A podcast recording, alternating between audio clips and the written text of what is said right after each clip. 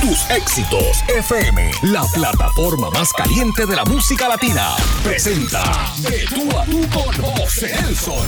Bueno, hay que, hay que destacar eso, Ringo, porque sabemos que tú fuiste de las primeras personas que tuvo el COVID en su cepa eh, primera, ¿no? Que era donde no había vacunas, no había medicamentos, donde también tu señora madre eh, falleció, lo cual expresamos nuestras condolencias. Vamos a hablar de esa experiencia, Ringo. ¿Cómo fue que tú tomaste el COVID? ¿Cómo pasaste ese proceso en la República Dominicana y qué aprendiste de él?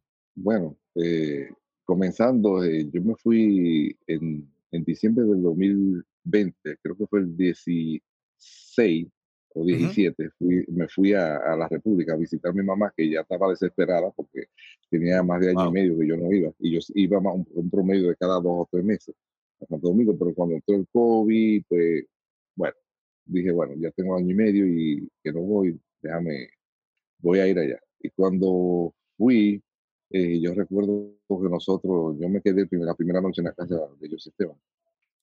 Y él, eh, cuando nos íbamos a ir al otro día, yo pensaba que nos íbamos por la mañana, pero él me dijo que tenía en su estación de radio allá eh, una fiesta navideña, que fuéramos a la fiesta y después salíamos para San Francisco de Macorís, que es una distancia como de San Juan a Mayagüez. Entonces, pues, eh, nada, nosotros fuimos eh, allí a la fiesta, fuimos, de ahí salimos para la casa de mi madre, llegamos allí, nos tiramos fotos, ya muy contentas, conmigo, con José Esteban. Bueno, la cuestión es que José Esteban se va, que seguía creo que para Santiago, y yo me quedo con mi mamá. Pues un día, eh, un día antes de, cuando yo tenía planeado llegar aquí a, Puerto Rico, oigo yo como a las 2 de la mañana, Alberto, Alberto, yo dije, ¿quién será que me está llamando? Yo me levanto y busco, busco a mi mamá, no tengo el cuarto, cuando entré a otra habitación, la encuentro tirada en el piso. Wow. Y yo dije, ¿qué pasó? yo, oh, mi mamá era alta, la, moví con un poco de esfuerzo.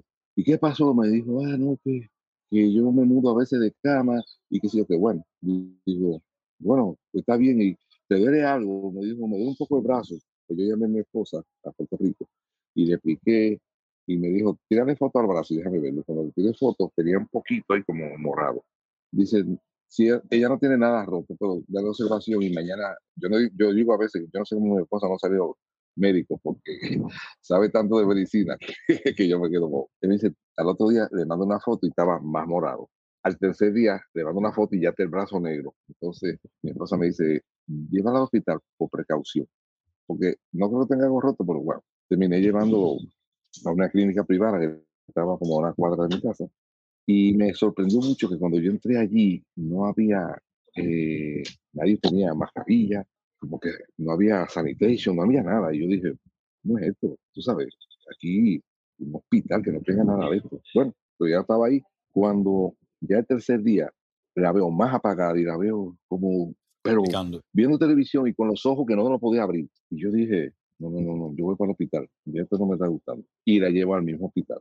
Cuando la llevo allí, me dicen, vamos a hacer un análisis de COVID, que si aquello, digo yo, pero ¿para qué lo van a hacer análisis de COVID? Si mi, mi, mi mamá ni sale de acá.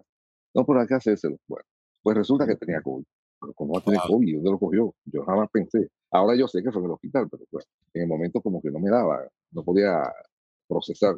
Y cuando digo, bueno, pues, vamos a dejarla aquí interna, yo pagué, este, ella no tenía seguro médico y en el hospital no me dijeron que ella podía, porque era COVID, sacar un seguro médico instantáneo con solo eh, eh llevarlo, llevarle eh, la cédula de ella. Sí, hay una cédula que es una identificación dominicana. Yo lo llevo allí y me dicen, ok, eh, el gobierno paga la enfermedad de ella. Ellos se quedaron callados en el hospital para que yo pague. lo suben al cuarto piso, donde está la gente con COVID. Y cuando la tengo allí internada, eh, yo le dije, bueno, pues yo voy a la casa y regreso ahorita más tarde. Me dice, no, tú no te puedes ir de aquí. ¿Cómo que no me puedo ir? Dice que no, tú tienes que atenderla. Digo, ¿para qué yo estoy pagando aquí? Estoy atendiendo, además yo no soy médico, yo soy músico. ¿Qué yo puedo hacer? Yo no puedo hacer nada con ella. No, no, no, te tienes que quedar aquí, que sea aquello, que bla, que cierto. Bueno, está bien, me voy a quedar. Entonces ya estoy en un piso donde todo el mundo tiene COVID, en ese piso, en el cuarto piso. Estoy en un cuarto donde mi mamá tiene COVID, ya certificada que tiene COVID, y el cuarto era una habitación bastante normal. Eh, no era tan pequeña, pero tú sabes, era de si no me equivoco, una sola cama, así porque. Y entonces había un sofá y era que yo tenía que dormir en el sofá.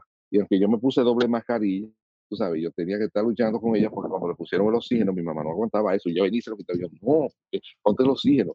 Y yo me lavaba la mano. Y volvía y bueno, al otro día, yo no quiero desayunar. Digo, no tengo hambre, pero yo estoy solo. Y me dice, llama a mi esposa y digo, no tengo hambre. Y me dice, cuidado si tú te infectas. Digo, pasó el otro día. Y saliste positivo. Ya yo estaba, sí. Wow. No, lo extraño de esto es esto. Mi esposa terminan internándome en el mismo hospital. Mi mamá ahora tengo un cuarto y yo estoy en otro. Todo esto tampoco me dicen que yo, como soy dominicano, me toca eh, un seguro médico de COVID que el gobierno lo paga. Se quedan callados, no me lo dicen. Ahora estoy pagando un cuarto que cuesta como 20 mil pesos dominicanos diarios, más el mío. La cuenta de eso está subiendo a diario. Entonces, yo una, yo estoy poniéndome como peor y no sé, en una llamo a mi esposa con el teléfono, le llamo aquí a Puerto Rico y le dije, oye, ¿tú puedes creer que una de esta enfermera me puso el desayuno allá, casi pegada, casi como, como, ah, no lo podía coger. Entonces, yo tengo una cama, pues supongo que te lo pongan al lado. Y era una avena, pero yo tenía hambre. Y le dije a mi esposa, ¿tú puedes creer que yo ahora no puedo desayunar porque esta mujer, yo, ya yo me sentía débil, no podía levantar, tenía suerte. Mi esposa dice, no sé, esto no me gusta, yo voy para allá, para la República. Yo decía, Dios mío, entonces el cuerpo ya mío estaba como en una fase, yo nunca había estado, yo nunca había estado como en mi vida, en una fase de que el cuerpo está como tratando de, de, de, salvar tu vida, dándote todas las reservas de energía que tú tienes. Y eso es lo que yo puedo percibir. Un día, o no sé si fue ese día o el otro, me llevan, me sacan una camilla, mira, te vas. Yo pensaba, yo no podía hablar, que me voy. Me, me llevan en una camilla y me llevan a una ambulancia. Luego mi esposa, para que entienda la secuencia, pero tengo que decir, me cuenta que ella estaba desesperada, llamó a varias personas y tocó el punto en que Johnny Ventura la llamó a ella. Y Johnny Ventura le dijo, ¿qué es lo que tiene Ringo? Y ella replicó, y dije, mira, y yo estoy llamando a personas de importancia aquí, me dicen que me van a ayudar, y después no me cogen el teléfono, y dice, y, dice, ella dice, yo soy puertorriqueña, yo no, yo, no, ¿sabes? No conozco tanta gente aquí. Y dice Johnny, Johnny le dijo, no, no, no, tranquila, yo te voy a ayudar, no te preocupes. No llame a más nadie porque te van a decir que te van a ayudar y no te van a ayudar nada. Después no te cogen el teléfono. Él dijo, dame 15 o 20 minutos y yo te llamo. Como a los 15 minutos me cuenta ella, 20 minutos, la llamó Johnny Ventura y le dijo, ya te envié una ambulancia que va a buscarlo a él. Estamos hablando de que Johnny Ventura está en Mayagüez y manda la ambulancia de allá y yo, yo estoy en San Juan, suponiendo una distancia promedio. Sí. O sea que esa ambulancia va a tardar como entre dos horas y media, tres horas. El, el Ventura le pregunta, ¿dónde quiere que lo lleven? Si quiere, te lo traemos, yo la llamamos por radio a la ambulancia y le decimos que, que lo traiga a la capital o a Santiago o a Puerto Plata. Son los tres mejores centros de COVID que tenemos. Y ella dice en Puerto Plata porque ahí vive el papá de él. Puerto Plata está, como de aquí a Mayagüez también. también, es grandísima la República. Esto me lo contó un muchacho que me ayuda allá, que, que cuando íbamos de gira, desde los 11 años, nosotros, yo eh, lo ayudaba a él y, y, nos hicimos tan amigos que siempre esa amistad ha seguido y él estaba allí llorando, que no lo dejaban entrar en el hospital porque supo la, noticia, dijeron que yo estaba enfermo, qué sé yo, y, y estaba allí en emergencia y le dijeron que no. Entonces, él ve la ambulancia que llega y dice que venimos, venimos a buscar a Alberto Martínez, Ringo de la patrulla, qué sé yo. Y en el hospital le contestan al de la ambulancia, no, porque eh, él está en coma y debe un dinero aquí, tiene que pagar dinero para nosotros dejarlo salir. Entonces el tipo de la ambulancia llama a Johnny Ventura. Entonces, wow. mira, Johnny, no me, quieren, no me quieren entregar la persona. Y Johnny Ventura dijo, ¿qué, qué? que no, que espérate, no te vayas de ahí. Y cogió, dice, me dijo el secre mío, porque ni mi esposa sabía. Yo le digo el secre al muchacho, que el secretario. Eh, dice que como, 10 minutos llegaron dos militares con ametralladora y dijeron, ok, vinimos a buscar a Alberto Martínez, Ringo, lo van a bajar de allí y lo van a montar en, lo van a bajar en una camilla y lo montan en esa ambulancia ahora. No, no, está bien, no hay problema. Entonces vinieron, yo sentí como me llevan, y yo decía, pero ¿cuándo me llevarán? Pues me están llevando y yo digo, yo digo, y no podía abrir los ojos. Entonces yo digo que dice el chofer, ¿por dónde será que se va a Puerto Plata por aquí? Y yo digo, para Puerto Plata.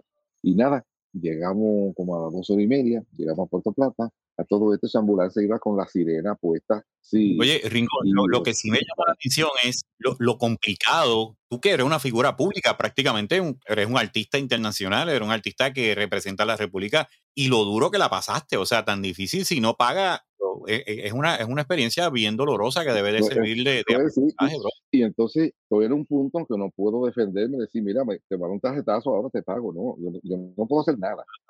prácticamente es un trance. Eh, bueno, pues termino en Puerto Plata, allá me cogieron y me atendieron y pues, empezaron a ponerme cosas, pero me cayeron fuera.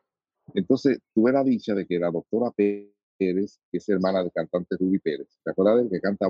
Sí, sí, sí, con Wilfrido. Sí, sí, ese mismo. Eh, ella, yo ni la había llamado a ella, y ella era la directora de ese hospital. Posteriormente, esto después, porque déjame resumirte un poquito, para no sea tan largo esto. Duré seis días en intensivo en ese hospital. Ya yo estaba con la mascarilla esa que te aprieta mucho, ese, me llenaba esto así de aire. Antes de entubarme, porque no quieren entubarme. Dijeron, si esto no responde, vamos a tener que entubarlo. Y me contó, cuando yo pude salir de intensivo, yo duré una semana que no podía hablar. Pasó esa semana y, ya pude hablar. Y en eso me llama Johnny Ventura y me dice, ¿cómo estás? Y yo le dije, ya, yo me siento bien, pero yo creía que me sentía bien. Era que yo me sentía tan mal que llegó un punto que cuando, cuando llegamos, que antes de salir del otro hospital, hubo un día que yo creía que no, que no, que yo no amanecía vivo. Yo dije, bueno, ya yo sé que yo me muero. Yo no amanezco vivo. Y me recuerdo que hice una oración, dice, bueno, le dije, bueno, Jehová, yo estoy vivo. Recuerda de mí la resurrección. Fue lo que dije. Wow. Y bueno, pues Ventura me cuenta que él llama a la doctora y le dijo a la doctora Pérez, eh, ¿cómo está el paciente? Eso ya han pasado como dos días y él la llama. ¿Cómo está el paciente que te mandé? Y la doctora le dijo, Johnny, no se salva. Y le dijo, Johnny dijo, no, no, no, no, diga eso. Tú vas a decir que no se salva. Dice que, no, Johnny, no se salva. Yo vivo bregando con pacientes de esto de. Y yo te digo que ese no se salva. Y dice Johnny, no, no, no, no, no, no me diga eso. Me salvarlo. Y dice, ¿qué medicina te hace falta? Y yo yo tengo toda la medicina aquí en el hospital. El gobierno me supe con todo, excepto la, la, que le pusieron a Trump, yo no sé cómo que se llama. Allí, en ese momento, eso costaba, creo que eran dos mil o tres mil dólares el pote. Y Johnny Ventura le dijo a ella, si tú no tienes esa medicina, yo te la voy a mandar. Y Johnny Ventura me contó que llamó al presidente, presidente de la República, y le dijo, señor presidente, tengo un problema con un amigo que, que tenga el hospital y está grave, necesita esta medicina de emergencia, esa medicina es muy cara. Y el presidente le dijo, ¿quién es? la persona y le dijo, tú no lo conoces, es Ringo Martínez. Y el presidente le dijo, es de la patrulla. Y le dice, adiós, ¿tú lo conoces? Le digo yo, dice que, pero claro, si yo vivo como cuatro casas de ellos y Esteban. Entonces dice, sí, no, dice, ese mismo es de la patrulla. Dice, no, no, no, pues hay que ayudarlo porque esa persona ha ayudado mucho en nuestro país, en la música y qué sé yo, y es una persona clear, tú sabes, nunca estaba en problemas, ni droga, ni nada de esas cosas. Y dijo, mira, este es el número de la persona que reparte la medicina en todos los hospitales de la República. Diré que dije yo que te dé una caja completa de esa medicina. Entonces al otro día hay un servicio que es como Federal Express, pero es local, que se llama Caribe Tour, que te lleva localmente en la República Dominicana un paquete de un punto A a cualquier punto de la República. Pues fueron allí, llevaron el paquete y me empezaron a poner esa medicina. Y cuando me pusieron eso, yo empecé a sentir una leve mejoría y, seguían poniéndome, yo no sé si era esa misma, porque yo no reconozco el pote y ni sabía en ese punto que eso había pasado. Pero yo, tú sabes, no, había hablado con Johnny en ese momento. La cuestión es que la medicina hizo el efecto. Entonces, para hacerte cuando largo corto, duré dos meses y medio en ese hospital. Entonces, mi esposa, yo hablaba con ella, sí, mi esposa, yo hablaba, y yo estaba en un cuarto yo solo, no pusieron a más nadie ahí, eh, por orden de Johnny y creo que del presidente, dijeron, nadie en esa habitación, eso es él. Y yo me recuerdo que las enfermeras iban allá y pues me dieron, salí en el periódico que Ringo está grave en tal hospital, entonces las enfermeras me decían, oye, usted es un, eh, paciente VIP, y yo no sabía por qué era, yo decía, VIP por qué. Dice, ¿Tú, no viste el periódico? Digo, ¿y cómo veo el periódico aquí? Ah, pues te lo voy a traer para que tú lo veas. Ah, mira, sí, no sabía. Entonces, bueno, pues a los dos meses y, pico, yo decía, pero me de alta, yo me siento bien, pero yo no estaba bien. Yo creía. Pero recuérdate que yo estoy en una cama, que no me muevo, tengo suero y tengo cosas que me ponen y llegó el punto en que ya el cuerpo mío está empezando a rechazar las medicinas, porque ya no, porque ellos dijeron, vamos a darle con todo a ver si lo salvamos. Y me pusieron todo lo que existe para que, que, no se sabía todavía mucho del COVID. Me pusieron todo lo que ellos se imaginaban. Yo me recuerdo que dice, vamos a damos de alta, pero te vamos a hacer un CT scan, a ver cómo están los pulmones. Cuando me llevan allí, me dio un mareo. Y caí casi no, no, no me desmayé, pero... Te mareaste, sí, por la... Me mareé, sí. Eh, era, tenía un problema en el oído, un desequilibrio, era por los medicamentos. Yo no lo sabía en ese momento. Cuando estamos ahí, eh, me llevan a la que me hacen el CT scan, me llevan otra vez a la habitación. Cuando al otro día me dicen, digo yo, ¿me van a dejar ahí? Ya no puedo ir. Me dice, no, saliste malito, el CT scan, los pulmones están malos. O sea que fue duro, te dio duro, duro. Esa cepa fue brava. No, eso fue. Entonces, una cosa, voy a decir algo, una cosa que nadie sabe, que yo creo que es por eso que me dio tan duro, pero, pero también la cepa dura porque se llevó mi mamá y mi mamá era bien saludable a pesar de la edad. Pero en el mismo 2020, el día de mi cumpleaños, creo que fue el 4 de abril, eh, me operaron de cáncer en la tiroides. No es un cáncer tan malo, pero es cáncer. Y los cánceres no son buenos de una manera. Entonces me dieron una pastilla radioactiva y para que mate la metástasis, que había algún tipo de metástasis de cáncer. Y cuando eh, yo tuve que durar 10 días fuera de mi casa, que me quedé en el estudio mío de grabación, porque yo estaba radioactivo, no podía acercarse nadie, entonces me llevaba, mi esposa me llevaba la comida. entonces son, estoy en abril, faltan meses para, diciembre.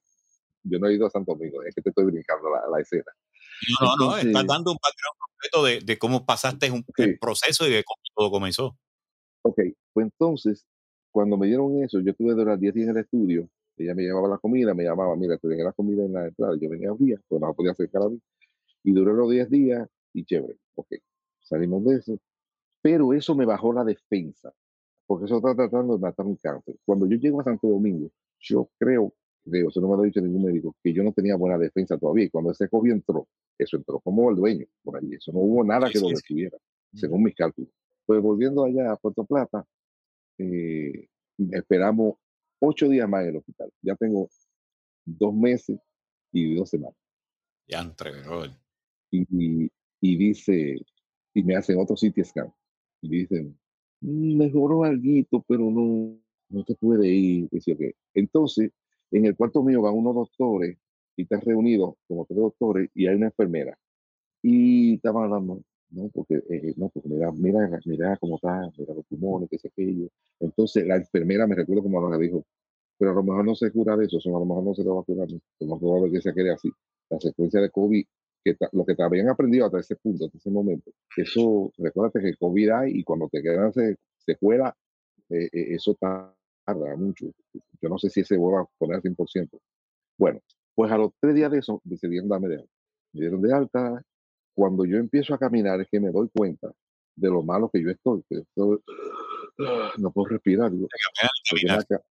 en, la, cama yo tenía oxígeno, recuerda Entonces yo respiraba bien. Cuando me quitaron el oxígeno, eso como medio mareado, yo, yo me voy a quedar callar, yo no quiero ir de aquí de este hospital ya, si me muero que me muera.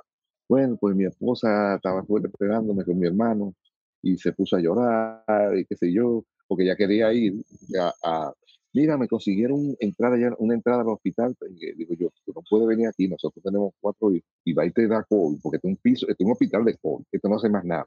Pero mira, me va a poner una ropa especial. No, tú no puedes entrar aquí, no puedes venir aquí. Tú tienes que quedarte allí, tranquila, a que me den de alta, porque si a ti te pasa algo y yo me muero, ¿qué va a hacer este muchacho? Entonces, pues, pues, no vino. Pero cuando me fue a buscar al hospital, me esperaron abajo, me llevaron una silla de ruedas, ella se puso a llorar, pero yo, ah, tranquila, estoy vivo, tranquila. Bueno, fuimos para la casa del hermano mío. Me dejaron, me dieron de alta con una condición, que tenía que ir a un médico, que es el esposo de la doctora Pérez, como él ya tenía la experiencia, que ella se lo dio, que me siguiera chequeando de la casa, desde la casa. O sea, yo iba allá, él me mandó a hacer otro CT scan.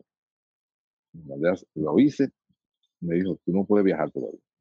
No tan mal. A los 15 días me voy a hacer otro CT scan. ¿Y fuiste mejorando? Eh, más o menos, sí. Era muy poco, pero sí sentía alguna, alguna cosita. Cucuando caminaba, me dijo, haz un poco de ejercicio, pero cuando te canses, párate. porque necesito ejercitar los pulmones. Entonces yo iba a la casa de mi papá, que estaba como a, tres cuadras de ahí, y había que subir una cuestecita, y cuando yo subí esa cuesta, yo estaba a punto de desmayarme. Yo iba agarrado de la esposa mía así, así, bueno, hasta que iba, volvía, a rato, después otro día mi papá me visitaba, después se iba, hasta que el doctor me dio, me dijo, te voy a dar de alta para que te vaya, pero no, no te puedes ir en avión, tienes que irte en, el ferry porque la presión del avión pueden colapsar los pulmones, están muy malos. Digo, no, está bien, yo me voy en el ferry. Ok, pues nosotros fuimos a la capital, nos fuimos en el ferry, eh, llegamos a Puerto Rico. Y ahí comenzó entonces tu proceso de recuperación y todo. Entonces, sí, empiezo mi proceso y empiezo a ir donde los médicos aquí en Puerto Rico. Y mi primera cita era donde la señora, que una doctora que rega con los pulmones. La esposa mía buscó por referencia lo mejor de lo mejor y esa era la mejor, supuestamente. Pues.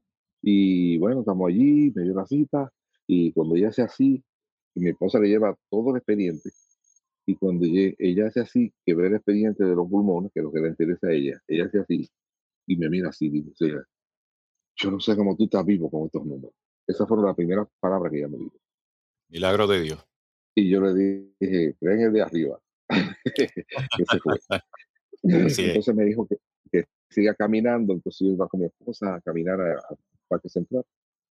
Eh, caminaba una hora, a veces hacemos 15 horas y media, y así, y venía. Y poquito a poco comenzó. Sí, y cuando volví, ella dijo, wow, qué mejora buena tú tienes. Ha mejorado bastante. Hasta que ahora tengo otra cita, que voy a ir no sé cuándo, porque ella me dio otra cita.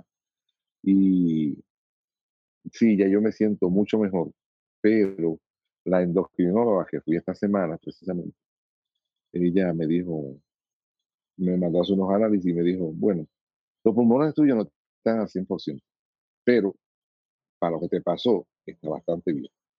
Está bastante bien. Eh, cuando el aire pierde la calidad, que viene por yo me siento como un poquito, entonces me quedo en el cuarto. Yo tengo ese aire que tiene como prendido, que yo no, que tiene como seis meses que no se apaga. Que lo dejé prendido porque para que no entre el polvo, entonces tengo que quedarme ahí en el cuarto, en la habitación.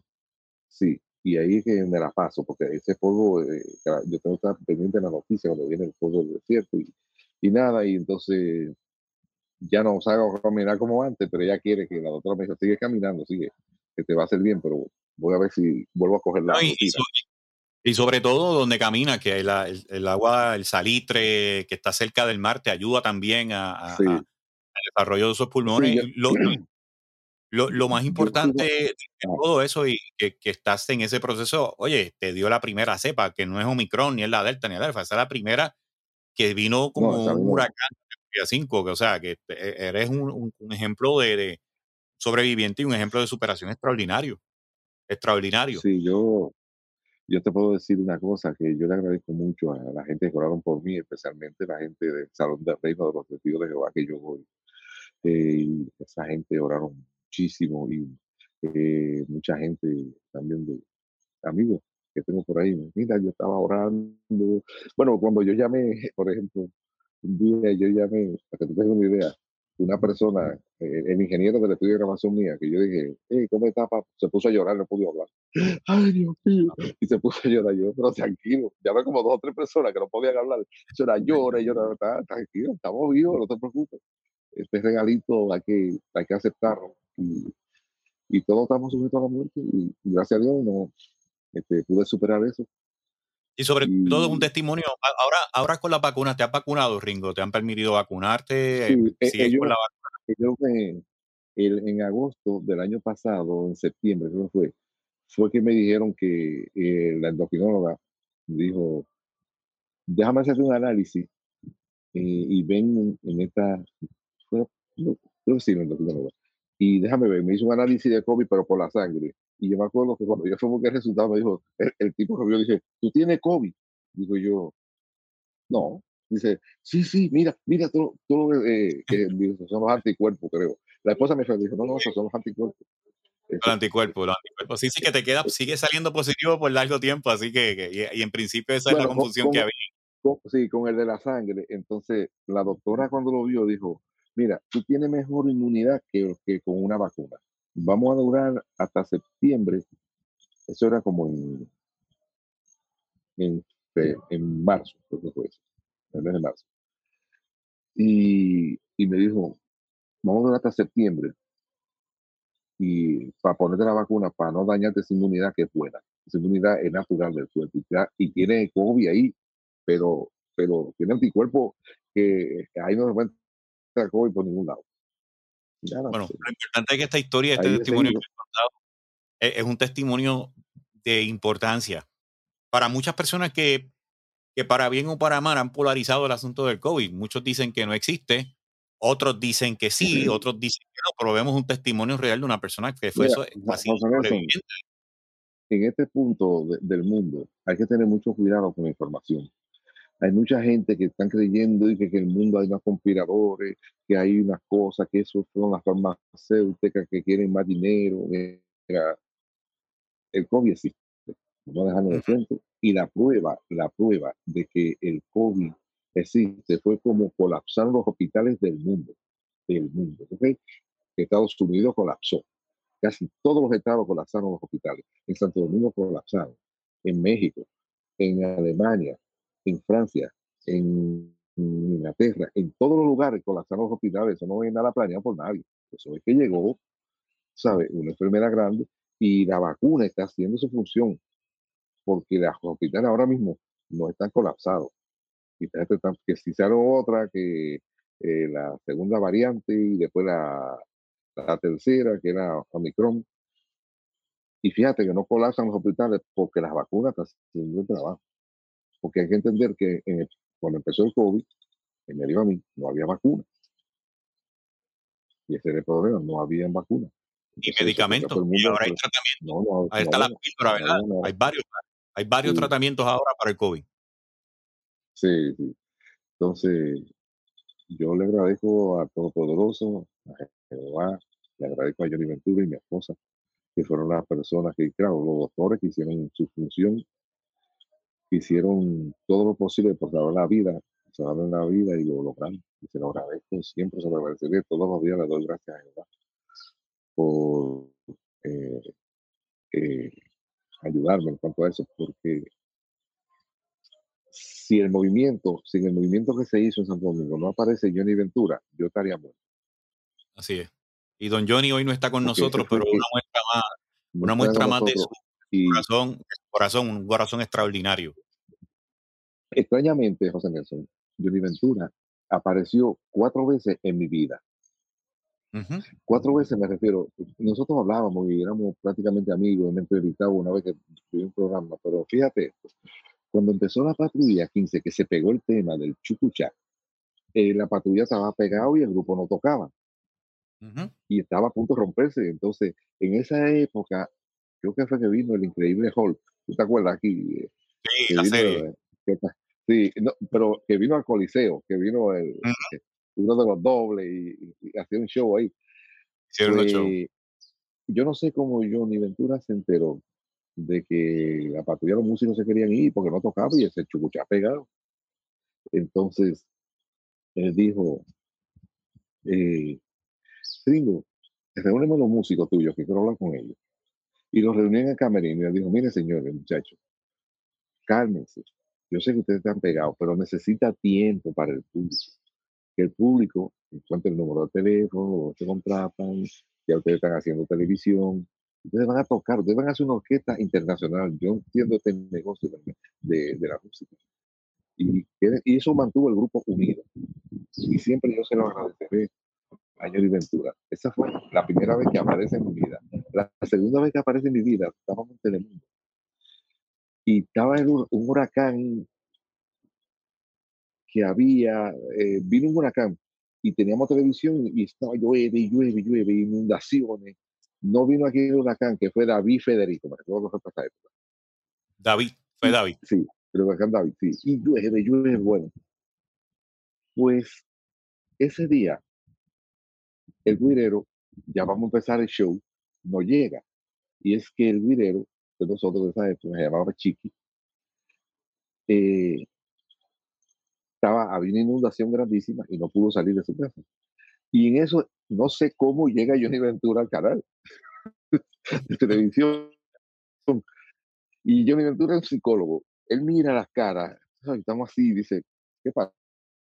¿Está pasando algo? Digo yo, sí, Johnny, que, ¿sabes? El grupo nuevo, estamos ahora haciendo la primera televisión y, no tenemos, este, el guirero está inundada la, la, donde él vive y dice que usted tiene una güera ahí. Y dice el bamboy, dice, sí, yo tengo una güira. Me te búscala, yo toco. Y yo, y Johnny Ventura me recuerdo, mira, que yo he buscado ese show y no lo encuentro. Johnny Ventura tocó Guira esa con el show completo con nosotros. O sea, es una, mira, Ventura es una persona que ahora que yo estoy entendiendo la calidad de ser humano que era él, era una persona sin complejo, una persona que cuando él estaba disponible para ayudar en una necesidad, el tipo lo hacía. Y eso me hace recordar una vez, un corazón increíble, inmenso. Yo me, me, hace recordar una vez que yo también en Santo Domingo y la, uno de los que trabajaba en la oficina con él, creo que era el jefe de la oficina, él dijo, eh, en televisión, estaban hablando y dijo, señor, ustedes no tienen idea de la ayuda que le da Johnny Ventura a diario a personas que no tienen que comer, que le paga la universidad, que le pagan los médicos, que hace esto, y van a la oficina y nosotros damos el dinero, mira, toma, y, y por donde Johnny, yo me dije, yo no lo creí, en ese tiempo, yo vivía allá en la República, yo no creí eso. Y yo dije, ah, eso es propaganda. Pensé yo, yo muchachito en esa época, tiene que ser propaganda. Pero bueno, está bien. Pero después que sí, yo lo creo, parece que fue cierto, porque con las cosas que él hizo y que él hacía y que después yo oía cosas que hacía en Ventura, y, bueno, después, yo no sé si tú recuerdas una noche de gala que nosotros hicimos. Johnny Ventura apareció allí para felicitarnos a nosotros y, y dijo una, estábamos empezando todavía la patrulla, y dijo, yo auguro el éxito de este grupo y habló muy bonito de nosotros. Esa vez estaba Lucido Bar también hace muchos años de eso. Y bueno, pero lo también apareció ahí por tercera vez en mi vida y aparece por cuarta vez en mi vida cuando me salva la vida a mí en Santo Domingo. sabes? Y la última, vez, la última vez que lo vi con vida fue después que eh, cuando estábamos haciendo, no, nos nominaron para el premio Los Soberanos. Para los que no saben lo que es el premio Los Soberanos, es como los Grammy, pero es en Santo Domingo. Entonces no, lo, lo, hicieron en honor a nosotros, a, la trayectoria de José Esteban y la patrulla 15. Entonces llevamos el grupo, lo hicimos allí y ese día él fue y me dice, él fue a Camerino, me dijo, ¿cómo estás, Ringo? Y dijo, ay, Johnny, gracias. No, no, no me dé la gracia, me dijo. Dásela a Dios, a Jehová. Me dijo esa palabra. sí, pero Jehová te puso en el camino. Si no te pone en el camino, yo no estaría aquí. Y me dijo, dale gracias a él, que es que sabe. Me dijo así, me dijo, ok. Entonces yo hablé algo eh, esa noche y hablé de Johnny de... No, no hablé de Johnny, perdón. Pensé hablarla, pero como él me dijo que como que no, que no diga nada, que no hacía las cosas como para coger pon, tú sabes. Más o menos voy a entender eso. Yo no lo mencioné y me arrepiento, debía haberlo dicho. Debí haberlo dicho. No, no, no. Ese fue que me salvó la vida y punto. ¿Entendí? Pero no lo hice y vivo a veces con esa espinita. Dios mío, pero ¿por qué yo no lo dije? Yo sé que él no quería que lo dijera, pero yo tenía que decirlo.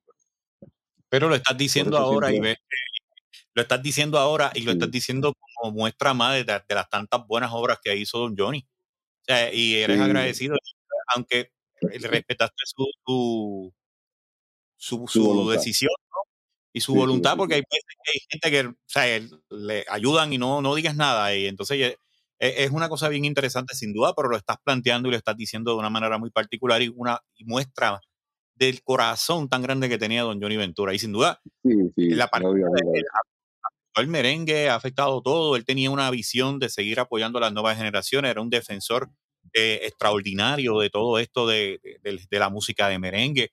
Esta partida de él, eh, en sentido, ¿qué va, ¿qué va a pasar con el género yendo por otra dirección y por esta vuelta de Don Johnny, de las gestiones que se habían hecho con el merengue? ¿Qué, qué tú crees que pueda pasar con el género? Bueno, mira, el problema del merengue no es que no le gusta a la gente. El que diga que el merengue no le gusta a la gente, además tiene que irse un domingo a abate y que me diga que no le gusta a la gente. Y yo me recuerdo para que ustedes vean cómo está eso lleno de merengue y la gente bailando. Que vaya un domingo y se pase por donde quieren los. Todo el mundo bailando.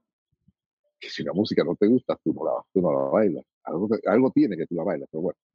Entonces, como está como, como abandonado el género, y te voy a hacer una anécdota, una anécdota para que tú tengas una idea. Hace eh, dos años, no, eso fue en el 2019, eh, Adán Cañuela, el cantante Cañabrava, me contó que estaba en una fiesta navideña eh, con, con, su esposa. Y el DJ estaba poniendo lo que ponen, música urbana y música urbana, y nadie se paraba a bailar. ¿Por el merengue? Como hora y media. No, no, música urbana, que era lo que estaba poniendo. Entonces él va, oye esto, él va donde el DJ y le dice, ven acá, pero tú no te das cuenta que la gente no se mueve de allí, que están, y aquí no hay orquesta ni nada, tú sabes. O sea, te trajeron para que la gente disfrute y baile. Ah, pues yo no sé, le dijo el, el, DJ, es que esta gente son aburridos, dice que no, es que tú no estás tocando la música que es. Pero ¿qué toco? Entonces dice, tocar el merengue. Mira, ponte un tema ahí de, de, la patrulla y tú verás que lo van a bailar. Ponte un tema de Caña Brava y tú verás que lo van a bailar. Claro, cantaba en Caña Brava.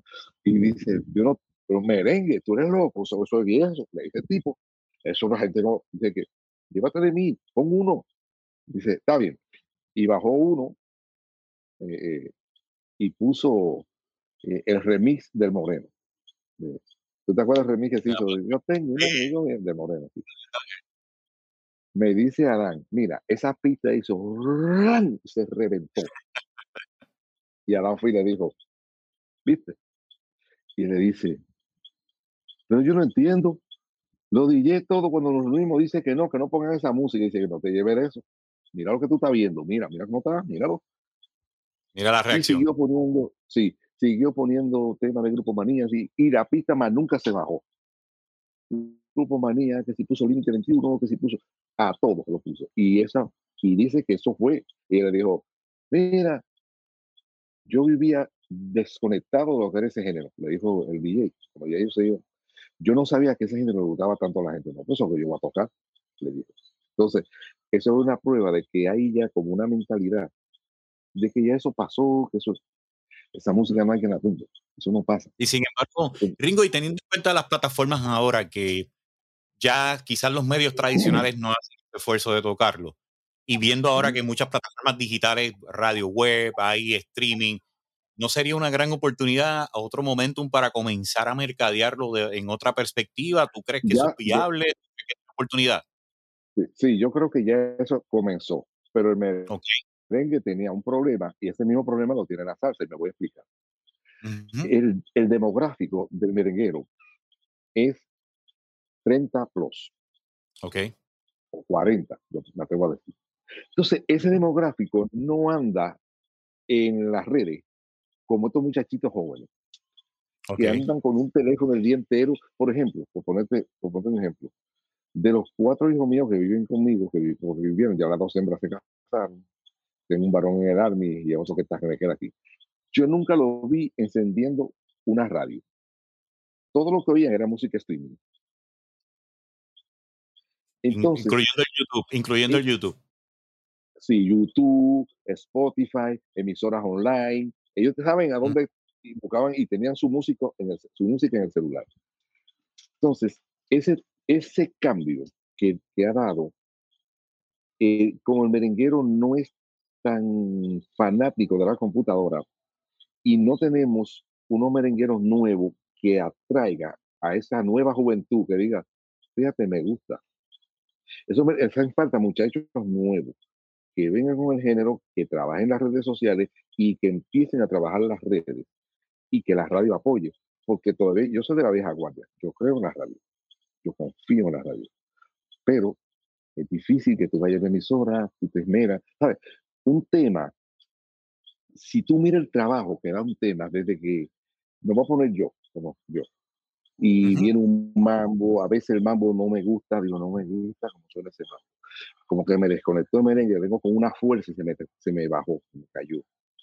Ese mambo puede llegar una semana, tres días, mañana, en un minuto, en un mes, uno sabe A veces llega que digo, llega, no me llegó, no tengo que ir al estudio y, si se me ocurre uno allá, lo cambiaré. Y ya podemos pasar, vamos a poner que la red yo tardé una semana Eh, ya tengo dos semanas, ahora vamos a grabarlo. Tú te metes en el estudio, tú tienes que pagar los músicos, eh, dirigirlo, dirigir los músicos. Es, es, e, es, una cosa, aparte costoso, uno como director, eh, en el caso mío, productor y director, yo tengo que elegir un tema que le guste a la gente. Y eso tiene ahora que convencer a un director de programación que nunca ha estudiado música y que ese tema le guste, porque si no todo ese esfuerzo se va a perder. Si tú no lo sientes, es que no hay nada. Así es. Y así, y eso nos falta, nos falta conectar con la juventud. Está creciendo poco a poco en las redes sociales. Estaba la primera pregunta de mi Yo entiendo que la generación que viene de merengueros, ya nosotros estamos haciendo reencuentros, aunque quizá uno grabe un día un temita o otro, qué sé yo, pero no es prioridad, ¿sabes? No es como antes, que eso salía un disco todos los años, ya, no es así.